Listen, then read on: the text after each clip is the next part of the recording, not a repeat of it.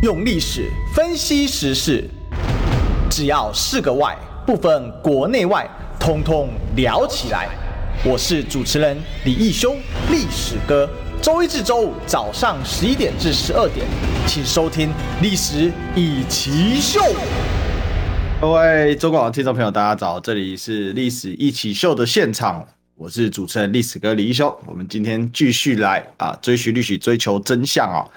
那今天呢，有件事情啊，这个爆料一下，什么呢？就是我的好朋友柯玉安呐，啊，这个前民众党的啊文宣部主任啊，好，本来呢是我们的嘉宾啊，但是呢他这个重感冒，所以他今天临时不能来啊，所以呢这个很少，对不对？一个礼拜历史哥要亲自讲两场啊，那没有关系啊，这个一样是精彩的，只是说本来请柯玉安来啊，就是希望说可以做一些选举的分析啊，那这个。呃，但是他重感冒没有办法啊。早上昨天晚上的时候，我们其实有联系一下啊，结果他的声音就非常的不妙啊，是说他应该还是可以啦。好，今天早上再确认一下，好，结果没想到早起来更严重，所以啊，今天呢那就来不及了哈，因为我大概这快十点半的时候都会接到这个消息啊，那今天大概就来不及请来宾了。那没有关系哦，我们今天呢一样可以来跟大家做一点分析啊。好，那有人说是不是确诊了？他说他已经连续塞了三四天了哈，都没有出来，所以可能真的就是流感了。所以最近大家也要注意一下啊，就是最近流感真的很盛行啊哈。而且最近因为这个天气变化很快，尤其像我们这个台北啊，呃，最近每天都在下雨，对，开始就是滴滴答答的哈。那下一次雨啊就冷一次哦，气候变化的非常的快。晚上出去也觉得蛮凉的，所以大家要小心一下。像我们这个高度使用喉咙的这样的职业啊，事实上喉咙的这个杂音自己都感觉到哈，就是稍微有这个痰啊，哈，或者是鼻涕啊，稍微会多一点啊。像我是没有感冒，但是呃，可能第一个比较劳累啊，第二个就是呃，这个气候在变化，所以这个自然而然分泌物也会增加，好，所以导致说。啊，这喉咙、鼻子哦，都会有一点不舒服。像我自己是过敏了，所以遇到呃这个气候变化的时候，基本上啊、只要稍微有稍微有不对劲，赶快就去吃一个鼻炎胶囊哦，让这个鼻涕收缩起来。因为你这个鼻涕啊，啊，如果倒灌到喉咙的话，啊、其实进一次、两次、三次哦，几这一两天下来，可能哦，或者是一个晚上下来，搞不好你可能就会喉咙发炎啊。你喉咙发炎或喉咙开始不舒服，就喉咙也会生痰。哦，那的痰跟鼻涕两相交杂的情况之下，很有可能哦，你这个接下来喉咙就发炎啊，一发炎搞不好你就生病了。所以这个是我自己的经验啊，好，分享给大家，也是祝大家一切都好哈，也希望大家这个健康啊。你看，呃，这个没有办法哈，所以大家都不是铁人啊，不是说做媒体啊就感觉起来，哎，这个跟常常跟大家在空中见面呐，哦，在荧幕前见面呐，好，好像。就没什么问题啊、其实不是的哈，我们也是会生病的，只是说呃，可能就更重视这一块啦，因为毕竟呃，这个一般你如果在上公司的话啊，这你生病了，那就请假嘛，那么大不了就请请个病假，或者是请个特休啊还好。但我们做媒体的话，请假不太方便，请假就要找代班哈。那呃，这个本身来讲啊，也是出于对节目的尊重，尽量的，因为人家可能看你的节目或听你的节目，像我们中广。啊，就是希望啊，就是希望主持人啊是他喜欢的嘛啊，所以在这个状况之下，我都是尽可能的啊，保持自己最高的一个出席率啊。所以这边呢，跟也是跟大家来分享一下啊，这个天气多变化啊，多保重哈。柯源的那个声音真的是不行哈，早上打昨天打来的时候，喂，已经变老人声了，残破残缺哈。早上起来听起来，哇，那简直是不得了了哈。所以呃，这个当啊。不要生病，生病的话多休息啊，早点康复。然后呢，在今天的节目正式开始之前呢，我一定要谴责一件事情啊，什么事情呢？王美花啊，我们的经济部长王美花真的是荒谬到极致。最近高雄一直在跳电，前阵子还传出十二天跳六次啊，好，每两天平均跳一次。结果呢，面对这样的质询啊，王美花竟然说没有，高雄停电的次数是逐年减少。哎，帮帮忙啊！最近还在跳电，跳什么劲？最近是用电高峰期吗？进入秋天了啊，大姐，我不知道这个王美花部长到底在干嘛。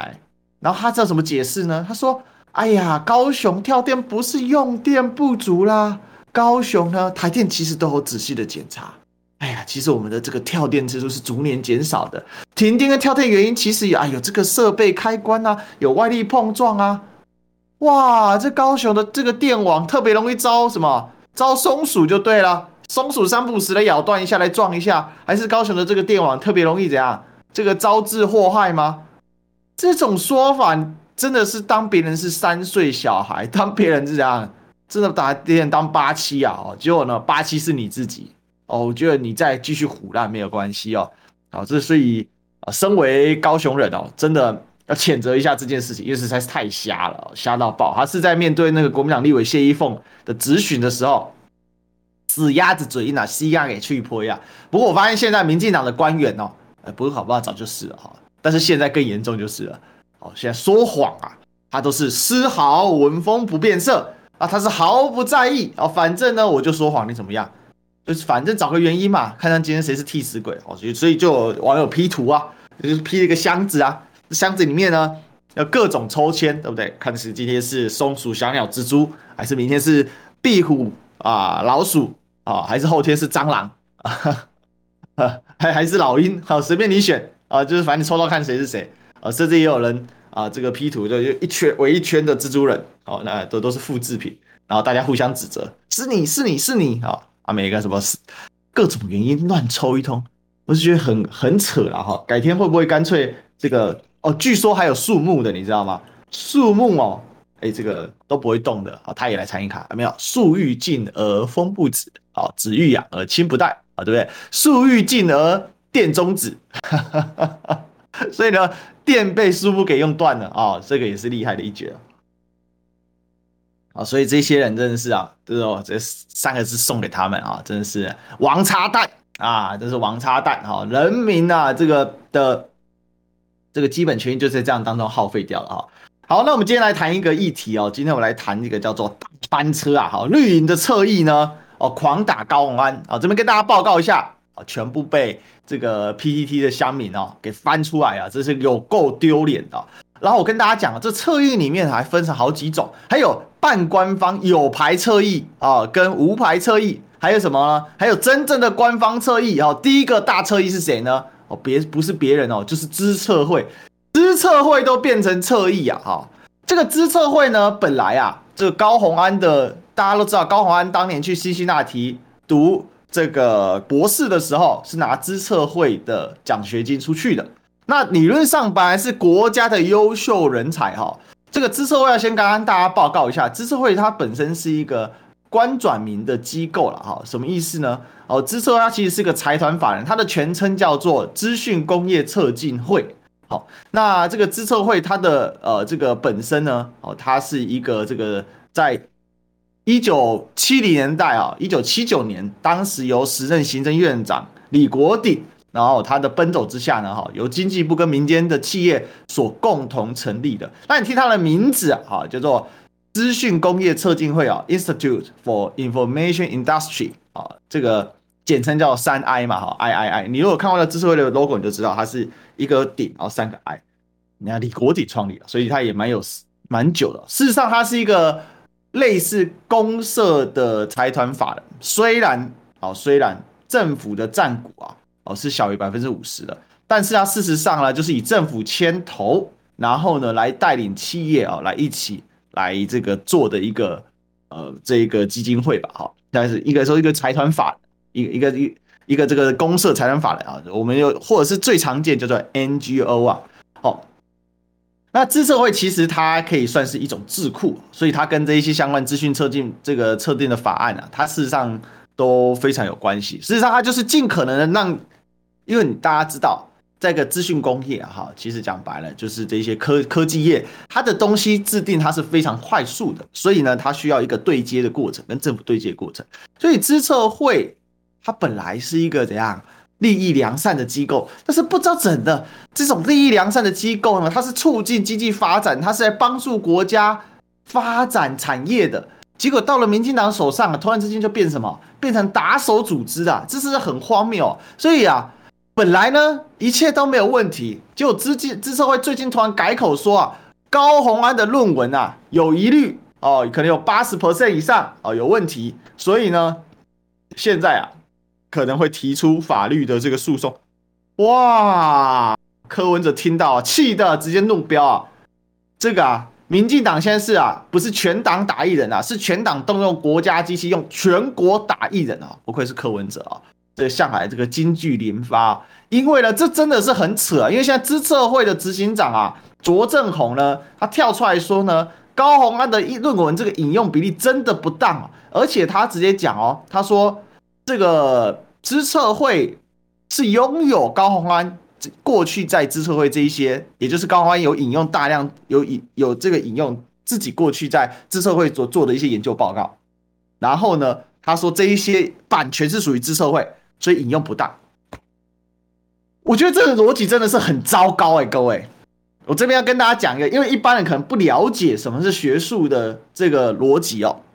这边给大家几个观念，第一个啊叫做著作人格权，第二个叫做著作权，这两个东西是不一样的。如果你要再继续泼这种脏水哦，我这边啊正告知策会哦，没关系哦，你就继续这样干哦。接下来本节目呢就会针对你来打，哦，我就直接跟你这样讲。今天不是我支持高欢什么，而是我觉得这是一个国家基本正义的问题啊！就像我们对 NCC 一样不对付哦。我当然知道，一直打 NCC，搞不好改天 NCC 发个函，我可能在中广就被消失了，这是有可能的哦，这是有可能，不是唬烂哦。因为因为 NCC 主管机关，可是呢，我觉得我们人哦，留着有用之躯哦，好大丈夫哦，就该如此也。我们真的不能畏惧啊，因为这个。现在这个民进党已经夸张到你是不可思议的啊！我先给大家两个观念，第一个叫做著作权，第二个叫著作人格权。著作权是什么？著作权呢？确实，你写出来的东西，著作权不见是你的。比如说很多的歌曲，我们用最常见、最好理解的歌曲的著作权，通常是谁的？通常是唱片公司的，因为唱片公司发花钱请人写曲，然后呢，请歌手来唱。所以这整个过程产制的过程当中，唱片公司它是出资人，它是发行人，所以它本身他们是可以拥有著作权。比如说很有名，前阵子爆红的王心凌啊，哦，应该不是说爆红了，就是重重回巅峰的王心凌，对不对？王心凌的很多歌曲啊，就在日本的这个艾斯贝克公司那边，所以我们可以看到王心凌那一阵子红起来之后，我们在网络上要找，在 YouTube 上要找说相关他的歌曲，结果有人就发现，哎，他的母公司终于把他。当时做的 MV 都放出来了，那版权是艾斯贝克公司，唱是王心凌唱，是写曲写词都是不同的人，那为什么版权是艾艾斯贝克公司？因为他当时他是出资，他是发行这个版权最初的时候，你这些创作人在创作的时候，你都有接受他们所制定的，不管是合约、议约或是任何形式的，你是同意你这个创作出来，你是创写给他们，你的著作权是归归这个唱片公司的。好可是呢，可是呢，著作人格权是什么？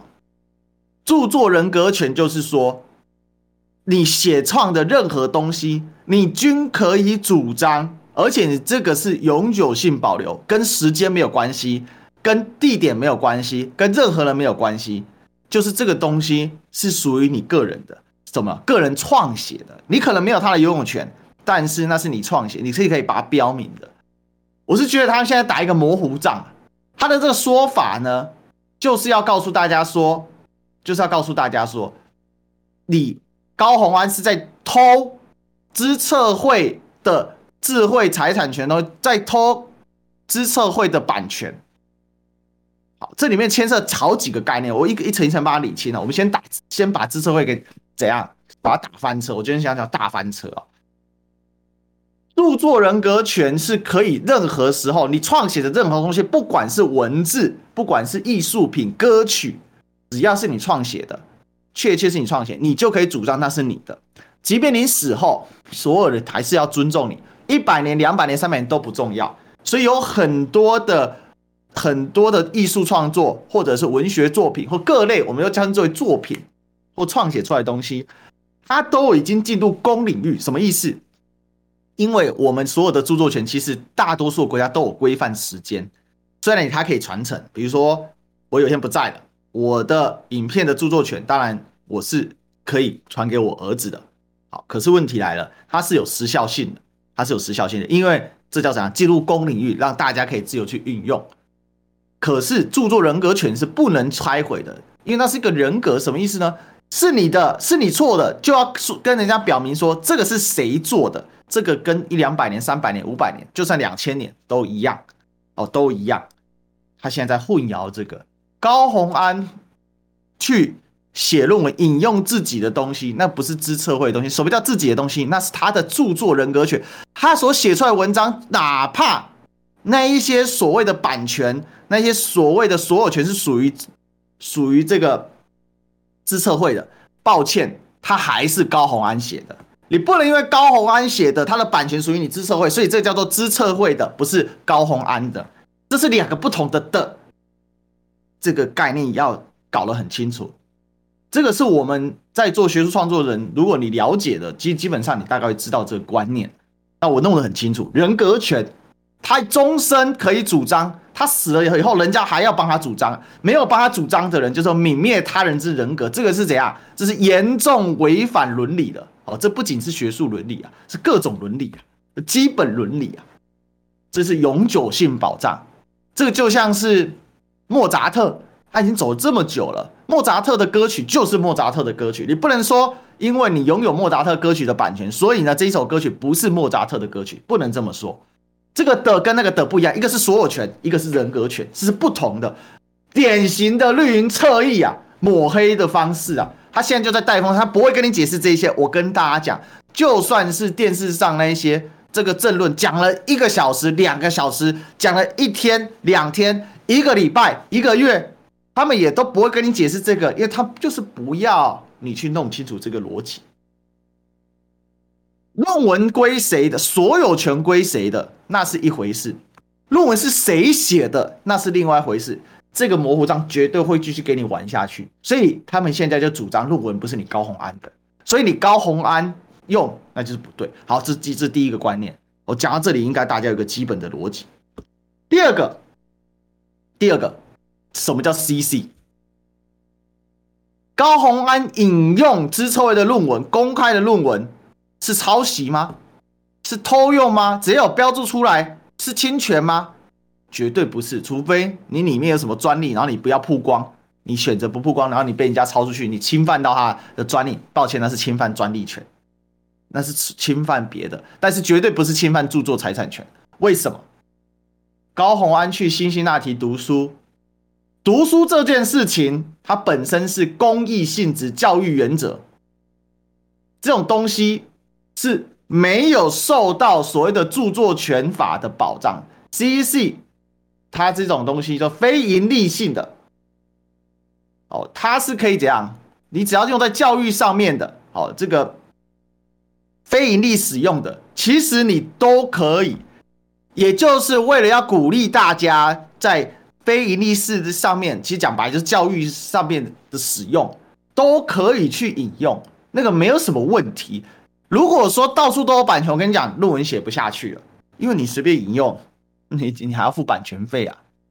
但是有一个事情是不一样，如果你要把你的论文做成书籍出版的话，那抱歉，因为做成书籍出版这件事情本身是盈利行为，那这个时候你在你的书籍里面所引用的图文，你就要注意到它是不是有所谓的版权问题，这个就不一样。哎，这一定又是个模糊账，我跟大家挂保证，一定又要打模糊账。这个一些侧翼的手法我太了解了，我被侧翼 K 了四年了，我太清楚了。到现在还是三不五时在 K 我啊，常常在我自己的频道下面，大家如果有兴趣可以去搜寻历史哥频道，常常在我频道下面就看到一些似是而非的言论，都是针对我本人人身攻击，还会换账号，还会换账，还常常在换账号。其实有时候啊，也懒得理他们，但太厉害了啊！他换账号，你杀掉他一个，他还继续有，所以有时候算了啦，也不想杀他，杀他没有意义，知道吧？因为杀他，他只会继续换账号。他这种，他这种做法哦，是很邪恶的，他在摧毁台湾的，你知道吗？资策会，你今天你拿这一刀出来，你这完蛋了，你知道？资策会以后谁敢去申请？资策会以后一般人哪敢去申请啊？有一天要出事了怎么办？被修理了怎么办？是说你随时翻脸啊！他现在就给你搞混淆嘛。今天你高虹安写的这个学术论文，听清楚，学术论文，学术论文，学术，我一样很重要讲三次，学术是非盈利性的创作，只要是非盈利性的创作，你不是拿来赚钱的，特别学术又个别个别的宽泛，你拿来引用，拿来使用，只要标注清楚，尊重对方的著作人格权。哎，这里面有一个观念哦，所以你看我们今天有多少观念在这里面流淌。然后呢，他不会跟你解释的，他不会跟你解释任何东西的。就像我刚刚讲的，一个月你听不到一句真话，一个月你听不到一句有知识的话，永远都给你搞混淆账。我跟大家讲，今天晚上的那些绿的政论节目，绝对是狂攻猛打这件事情，这是很夸张、很疯狂的事情哦。他在摧毁台湾学术，为什么我就要讲完？因为现在你这样干，大家看到高虹安是这个样子，他全部照规定，他还得奖。我自己本人也可以爆料，我拿过教育部的“学海逐梦”计划去美国做交换，然后我回来，我一样要写报告。我既然报告写完还，还我还拿了一个佳作，还拿了一张奖状。那如果照高虹安这个 case 可以这样搞你的话，我跟大家讲，那他哪一天同样的手法，他可以指控历史哥的硕士论文，你是拿教育部的钱去的，你里面所创写的东西版权属于教育部，你只要这个去，因为我当时去，我当时去去这个美国的这个华盛顿那边的学校，我去的是 GMU。George Mason University，我们去他一个 center 做交换，然后我们在那边有做，其实我们就是在那个以那个中心为这个实习为准。好，改天他就说，你只要牵涉到你去华府这一段所创写出来这样，你的当初因为是我补助你的，所以呢，这个教育部啊，这个算他的计划，他这样凹你，你你正常人真的就被凹走了，你知道吗？你看，我说那如果他事情搞不好，我说哎，我当年拿了佳作，哎，他刚好佳作证明，你看这就是我们教育部的财产，还要熬你，他现在就在玩这种大泼脏水啊！你拿资社会的奖学金去辛辛那提念书，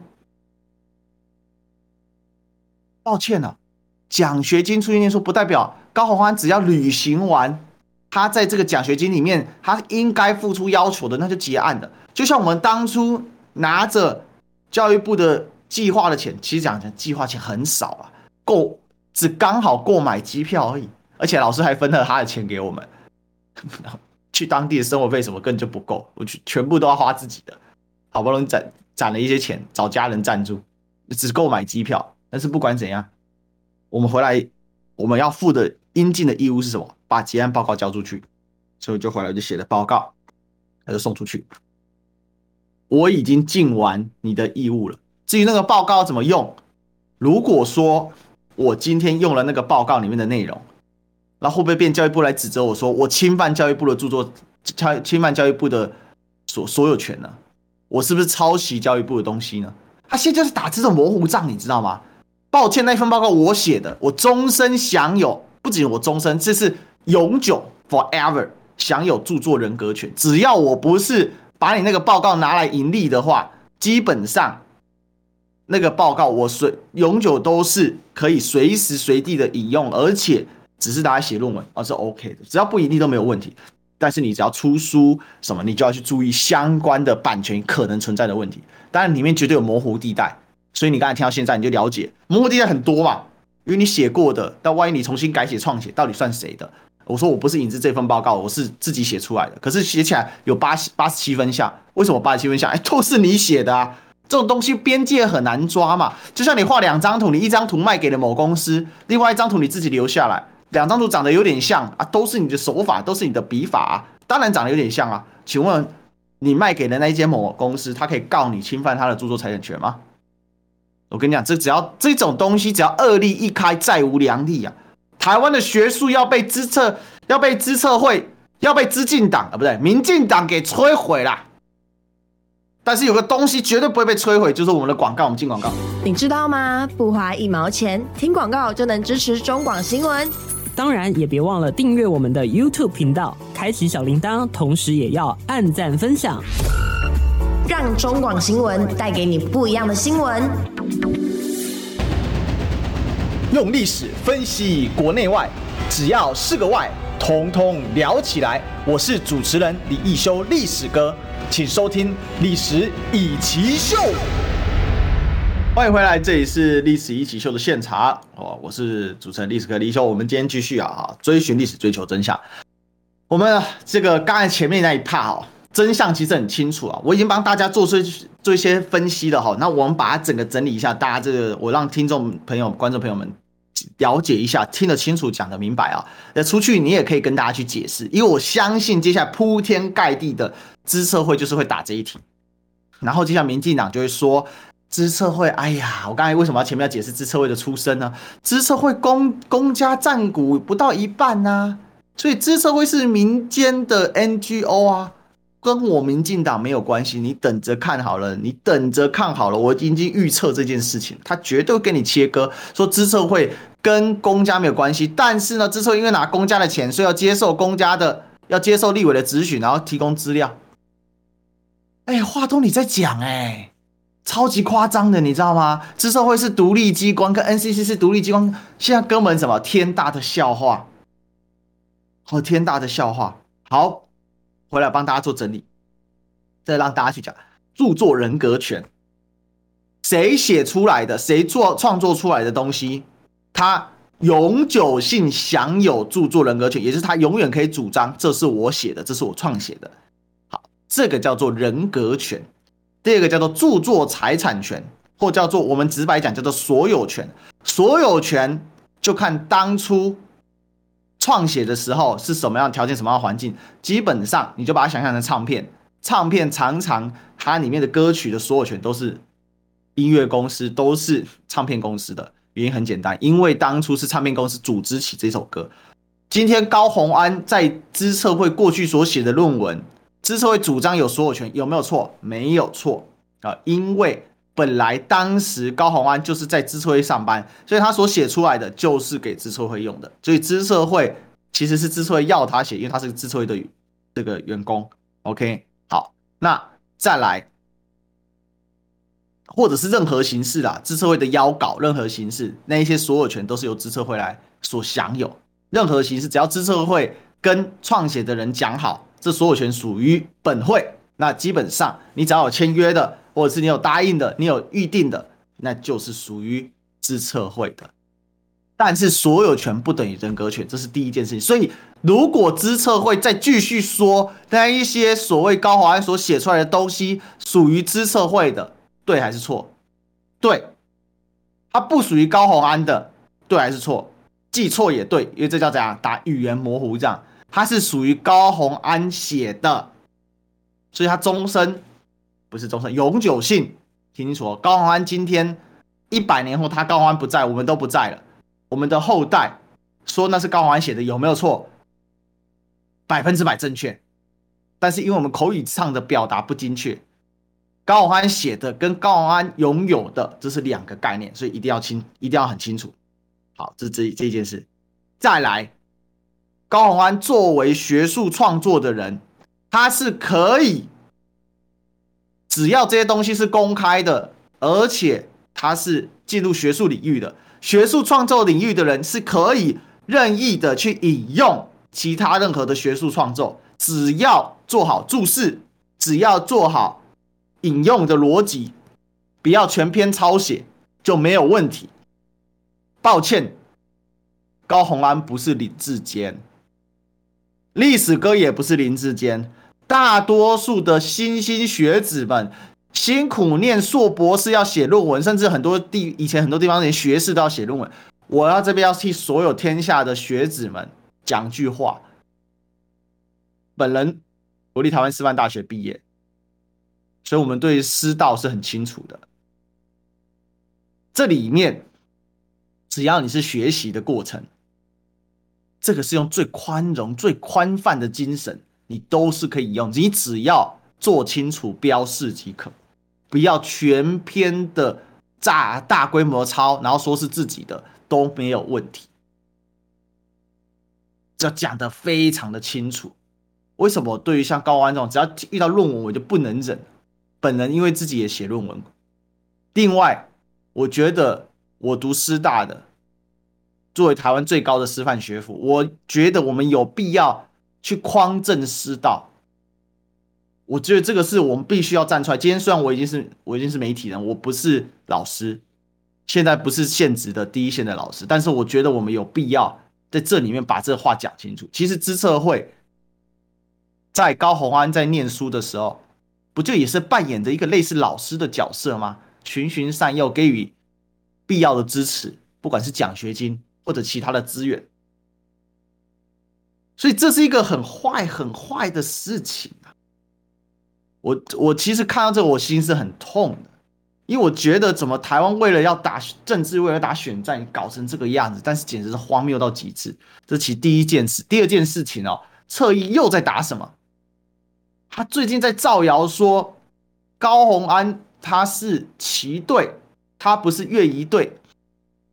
我要跟大家讲，这真是很扯。比如说什么贴牌牙医啊，什么史书华，我直接点名了啊，你就贴牌牙医，你就假牙医啊，什么假牙医，你知道吗？你是牙医没有错，但是呢，你的心呐是造假的，你是造假牙医啊，所以我叫你假牙医啊，很坏。什么乐仪队的同届也被同届同学跳出来踢爆，他没有在里面。为什么他现在要带一个风向说高红安以前他是插班考试，说他妈妈是某私立学校的老师，所以呢利用特权去插班考进北一女。我的天呐，私立学校大多数是国中部加高中部，连这个都不知道吗？随便查这某私立学校，他的母校。是哪一间？有没有高中部、国中部有这么难吗？他妈妈是什么样的背景？就是一个普通的老师啊。这已经疯狂到没有任何下限的，各位同学们，已经疯狂到没有任何下限了，你知道吗？这种造谣竟然敢造这么简单，一触即破。请问高虹安是七十年前、一百年前的人吗？他同学都不见了吗？不是吗？高虹安很年轻哎、他的同学都还在啊，他的老师搞不好还在学校教书啊。这一种谎，这种谣，竟然敢造出来，还各大侧翼这样传，什么贴牌呀，一一大堆啊，一堆侧翼，整个人这样骂上来啊！直接讲白了，北一女中有乐队、一队跟七队三队各自独立表演，一起出动，一句话打死你这些侧翼啊！真的是一句话打死你这些侧翼啊！但这些侧翼还是继续在玩，一直玩，一直玩，一直玩。脏，不怪，难怪乎柯文哲今天早上这么生气，是用国家队在狂揍高虹安。这真的，本人没有任何党政党的党籍，也没有接受过高虹安任何好处，甚至他连上过我节目都没有，一次采访都没有，一面之缘都没有。我跟他没有任何连结性，没有任何任何的关系。今天站在这里跟他讲话，替他讲点话。纯粹就两个字，叫做正义啊！如果要用台湾话讲，叫做跨美落耶，回来又回来了，又回来了。二零一九年那时候选举的坏象又回来了，铺天盖地啊！真的是铺天盖地，坏到极致，这已经没救了，你知道吗？今天你如果不打败这个邪恶的势力，改天黑暗就是吞噬你。有些人说，那选举不干我的事，我告诉你，这不是选举，这个叫怎样？这叫做毁国乱法，这个叫做摧毁教育。教育有一句话：十年树木，百年树人呐。教育是最难最难建构的，你就看看当年李远哲把我们台湾的教育带到什么程度，今天大专院校倒成一片啊！教育乃国之根本大计也，百年之大计也啊！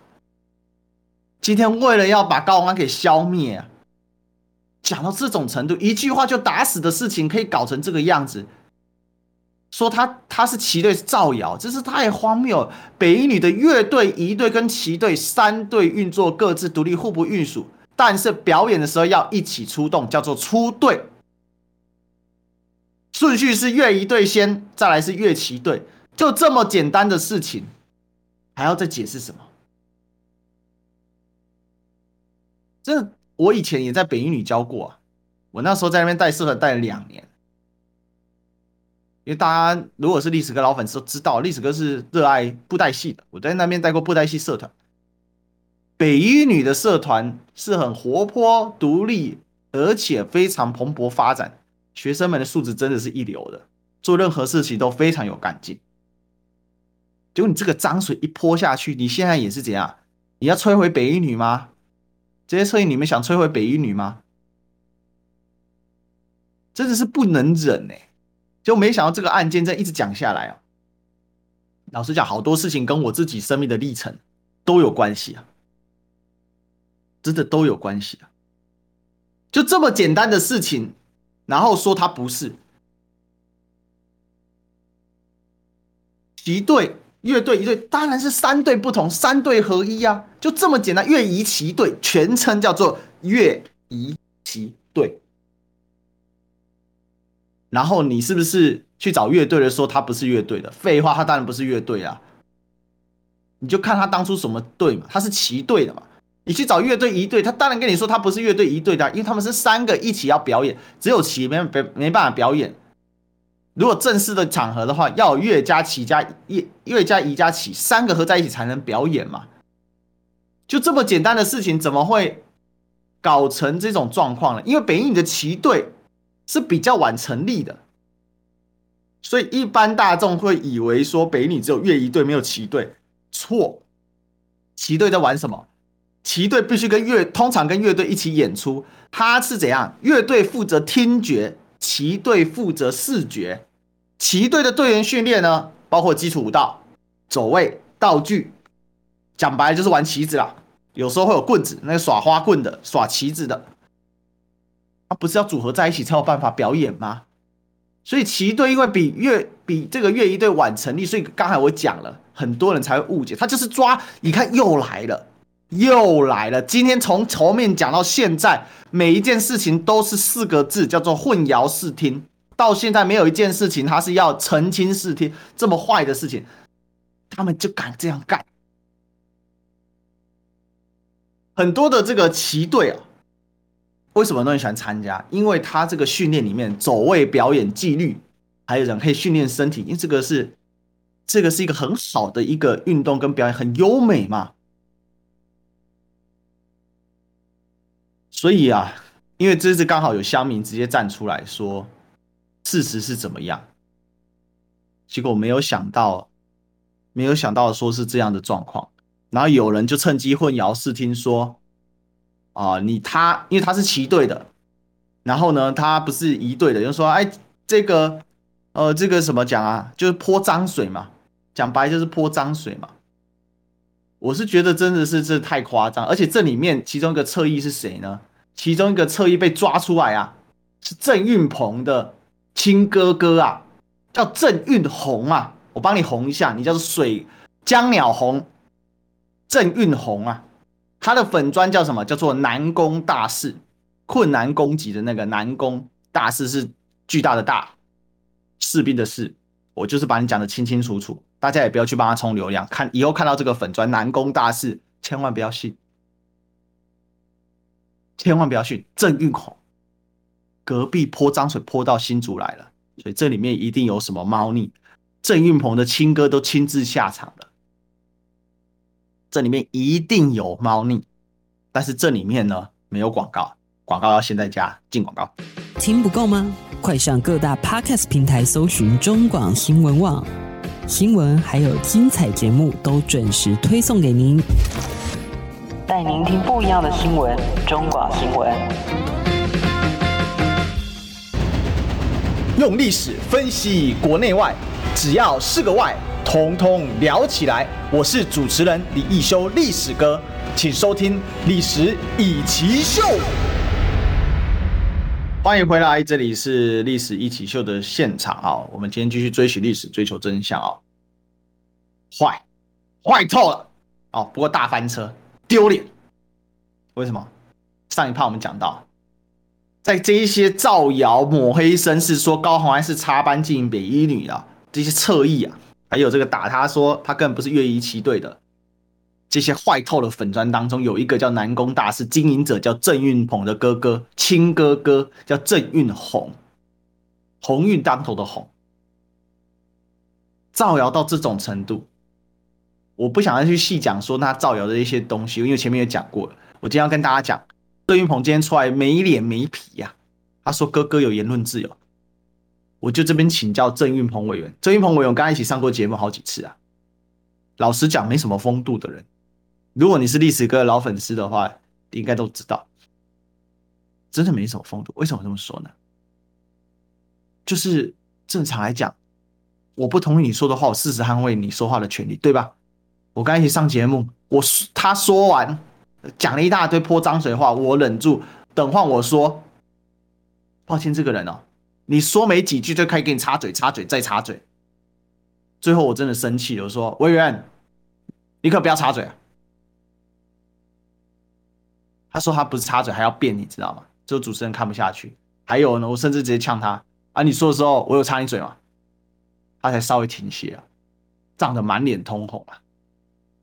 我很难想象郑云鹏如果他真的当选桃园市长，桃园市接下来是怎么样。所以我在奉劝这些死忠的，我们家也有死忠的啦。我也曾经当当过绝亲，非常坚定支持民进党。小时候。但是我要跟大家讲，你真的，你仔细认真去看他，看清他的人格，你就会发现这个人真的不行啊。那今天郑玉郑运鸿啊，确实兄弟呱呱落地之后，成年了，各自纷飞。本来兄弟之间就没什么联系。好，问题就来了。第一个，这是不是他哥经营的？从郑云鹏今天的回答当中，哥哥有言论自由，确实。今天不要说他是你哥哥啊，任何的侧翼造谣，你都该规劝他。更何况是你亲哥，他是你的怎样兄弟啊？兄弟之间在法律上是有关联性的，不管在财产分配的时候，在家庭的伦理的时候，在抚养权的时候，你共同要抚养你的父母啊。你们可以说你一点关系都没有，你把他当路人吗？哪怕是路人也好，他在造谣抹黑的时候，你要劝阻他。造谣抹黑，我这边请问郑运鹏委员，就问一件事就好了。造谣抹黑是言论自由吗？造谣抹黑是言论自由吗？郑运鹏，坏，坏透了。造谣抹黑当言论自由，那你以前贴出照片，你自己在吃吃排泄物的时候，我是不是可以说你就是这个吃排泄物的人？那你一天出来说没有，我那个不是排泄，我那个是面包啊什么的，讲一堆啊。我说你就是啊，我在发表我的言论自由啊。你知道你亲哥在做这种事情，你如果这个时候站出来制止他，然后这边公开的呼吁说哥哥，我们做粉砖，我们应该要正向阳光，你是大加分呐、啊。说哥你不要担心，我。去你的粉专，我跟你一起直播，或者我去你的粉专，这个出席你的粉专的活动，你正大不是很好吗？抱歉，这些人哦，这些人就是躲在阴暗中卑智卑劣的小虫子啊！做到一个立法委员的哥哥。竟然用粉的，他的解释更荒腔走板。他说他都几岁人，他哥哥几岁？请问郑运鹏，你不是很喜欢假装你是现在最潮流的，是比如说 cos 啊，网络宅男啊？啊，请问你几岁？你去看看你的宣传吧。他的侧翼还来打过我们呢，因为他之前做了一个，他像是在那个在在组组装模型的一个宣传，我们说他是抄袭啊。因为我们一看，我们小编一看这个就抄的很像人家的抄袭，他的侧翼很不爽，还派人到我们的粉专下，每一篇粉专都在骂历史哥，都在骂我。说我说他抄袭是不对的，啊，你就抄袭啊，啊，不然你来告我啊，我在发表我的言论自由，对吧？郑运鹏的侧翼就是这个样。最后我讲一个概念，我要直接下个标，二零二四民进党的山海，应该说这样讲好了。民进党二零二四的山海关是桃园，而桃园的能够守不守得住，在新竹。哦，记住我这句话，我再说一次：二零二四民进党的山海关是桃园，而桃园能不能够守得住，在新竹。所以为什么现在动员全力在打新竹？因为竹新竹跟桃园的选情是会联动，尤其被林志坚这样瞎搅和黄了，搅黄了之后，它会连在一起的。它会连在一起的，原因很简单哦，逻辑是这个样子的。因为现在大家都说郑运鹏是在拼第三任嘛，正正相连啊。哦，郑郑文灿拼第三任靠郑运鹏拼，但为什么郑文灿这么拼呢？很多人以为郑文灿在拼连任，你知道吗？如果你是桃园身边的人，为什么？因为郑文灿显见的，只要桃园掉了。郑文灿这一下子啊，二零二四是没有机会进军总统府的啦。讲白就是这个样子啊。现在在总统府磨刀霍霍是谁？我们讲过好几次，赖清德，他的信赖台湾协会已经插旗中南部，满街都是。你每个礼拜去看，就越来越多扛棒，越来越多人投诚赖清德。赖清德现在要北伐了，你知道吗？二零二二就是他北伐的。一旦二零二四。郑文灿这个山海关没有守住就 GG 了，但山海关总要外部的这个策运策应，山海关的偏关或是前关就是新竹，新竹挡不住，山海关失守的风险就大幅上升。所以现在侧翼呢，眼见的现在民进党就是眼见的桃园这个地方基本上完成了内部整合。郑运鹏虽然再不得人心，在郑文灿的大力加持下，郑文灿就每天把郑运鹏抱绑在一起，两个人像连体婴一样。所以大家不买郑运鹏的账，也得买郑文灿的账嘛。但是预算什么都在手上，所以呢，每天用这样方式把场子基本给镇住了。所以看起来桃园现在选情陷入焦灼啊。